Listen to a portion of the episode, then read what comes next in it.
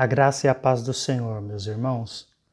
Aqui mais um curto episódio para nós ouvirmos e refletirmos naquilo que o Senhor deseja falar conosco. Já há alguns dias eu tenho meditado com relação a, tantos planos, tantos desejos, tantas necessidades, o que fazer, como orientar as áreas da vida. Acredito que esse clima de final de ano, início de ano, é, é propício né, para esse tipo de pensamento. Mas a gente não pode se enganar. Afinal, piscou, já é Natal de novo. O tempo ele não brinca. E, e uma frase muito clichê e que é verdade, que nos gera muita preocupação, é que o futuro é construído a partir do agora. Só que quando nós olhamos para as circunstâncias atuais, a gente se assusta. As perspectivas elas são duras. Nós não vivemos bons tempos nesse momento, como nação e até mesmo como humanidade. Se nós formos realistas, vamos chegar à conclusão de que todos nós precisamos de um porto seguro. Bom, eu, você, todos que conhecemos, nós nos apegamos a, a pequenas coisas nós temos rotina, nós temos hábitos, afazeres, agenda, também temos o nosso tempo de lazer, os nossos hobbies, e tudo isso constrói um certo tipo de segurança dentro de nós, e isso é muito necessário.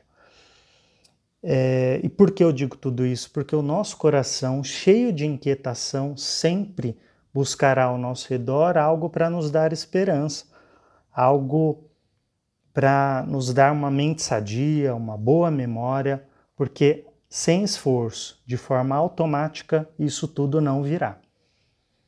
E aqui está a chave da questão. É, logo vocês vão entender onde eu quero chegar. Bom, temos duas grandes certezas comuns na vida, mas o que nos diferencia é a forma com que reagimos a elas. A primeira é, diz respeito ao fato de que todos morreremos. Um esse ano, outro no próximo, e todos os demais em algum momento, seja dias, horas. Isso não é novidade para ninguém. Todos passaremos dessa vida. Mas a segunda grande certeza, ela é individual. É onde eu e você estaremos ao fechar os nossos olhos. Em outras palavras, e de forma bem simples, Daqui você vai sair, mas para onde vai?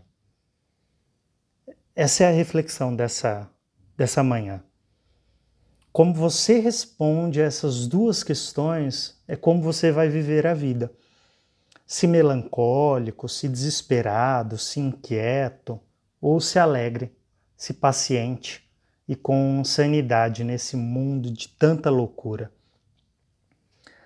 Bom, depois de falar de tudo isso, depois de construir esse pensamento junto, nós podemos olhar para a palavra de Deus para esse tempo.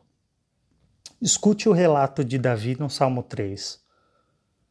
Senhor, como tem crescido o número dos meus adversários. São numerosos os que se levantam contra mim. São muitos os que dizem: não há em Deus salvação para ele. Versos 1 e 2. É isso, meus irmãos. Como cresceram as circunstâncias contrárias a nós. Dólar que aumenta, real que perde valor de mercado, combustível que deu uma amenizada, talvez por pouco tempo. Como cresceram os impostos? Chega janeiro, IPVA, IPTU, reajuste de matrícula, de aluguel, disso e daquilo, e já já vão taxar o ar que respiramos. Como cresceram? Como cresceram as demandas do dia a dia. A cada momento que nós entramos e saímos, você vai e responde um e-mail, tem cinco que já chegaram novamente, que demandam de você é, uma resposta. Como cresceram? Como cresceram as responsabilidades?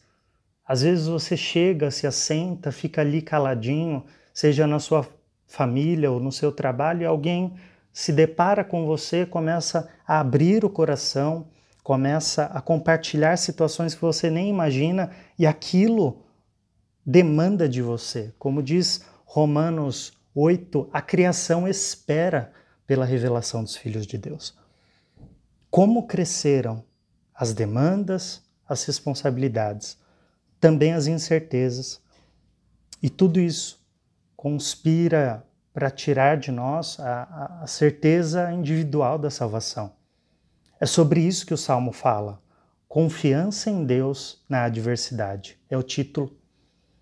Quem escreveu foi Davi, e ele aprendeu que se olhasse para as dificuldades, ele ia afundar de vez. Esse é o contexto em que um rei foge de seu palácio, porque o próprio filho o traiu e o persegue para matar. Tudo consequência do famoso pecado de Davi, que você vê o relato lá em 2 Samuel. Mesmo assim, esse salmista tem em mente o que ele mesmo escreveu no Salmo 51. Não me lances fora da tua presença, nem retires de mim a alegria da salvação. E é aqui que eu encerro, lendo o restante do Salmo 3. Apesar de terem crescido os inimigos e os desafios, não é isso que me move e que te move. A partir do verso 3 a 8, você tem um pouco de descanso desses inimigos e responsabilidades que cresceram e que têm crescido e que ainda crescerão. Mesmo em meio a tudo isso, Davi nos ensina: Porém, tu, Senhor, és o meu escudo, és a minha glória e o que levanta a minha cabeça.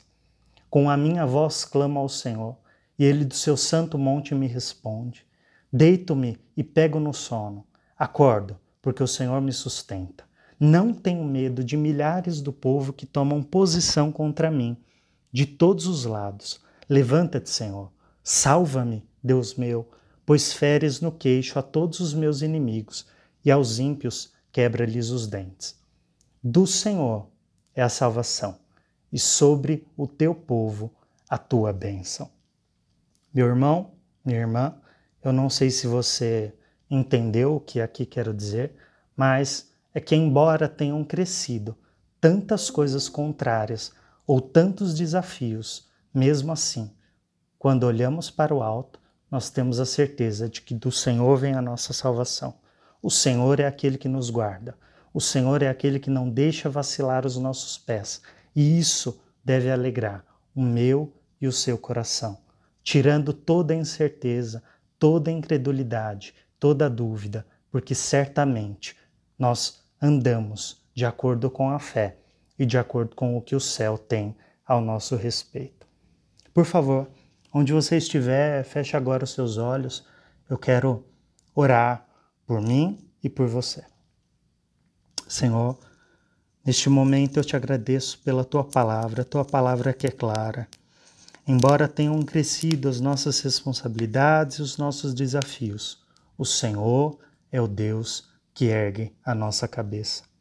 Senhor, sinto em meu peito corações cansados, sinto em meu peito corações que estão inquietos, mas a tua palavra diz: Vinde a mim, todos que estáis cansados e sobrecarregados, e eu vos aliviarei. Tomai sobre mim Tomai sobre vós o meu fardo e o meu jugo, porque o meu jugo é suave e o meu fardo é leve. Senhor, é isso que eu te peço nessa hora. O teu fardo suave, a tua paz que excede todo entendimento. Ah, meu Deus, certeza e estratégia de que nós temos em nosso coração a alegria da salvação que vem do alto, de que do Senhor vem toda a resposta que precisamos. Do Senhor vem a fonte inesgotável da nossa vida, da nossa alegria, da nossa virtude e que nós não seremos abalados, Pai. Por isso, nos dá, neste momento, a Espírito de Deus, um coração inabalável, uma mente sadia, boa memória, para termos esperança naquilo que o Senhor fará em meio às ondas da vida, em meio às adversidades. Nós não queremos temer, nós queremos, pelo contrário, ter total certeza de que o Deus que cuida das aves do céu, o Deus que cuida do, do campo e de tudo aquilo que vemos ao nosso redor, é o mesmo Deus que nos criou e o Deus que nos garante em todo o tempo, seja ele bom ou ruim. Por isso eu te agradeço e neste momento eu te peço que sobre o teu povo esteja a tua bênção e a tua salvação e também a tua alegria, em nome de Jesus. Amém.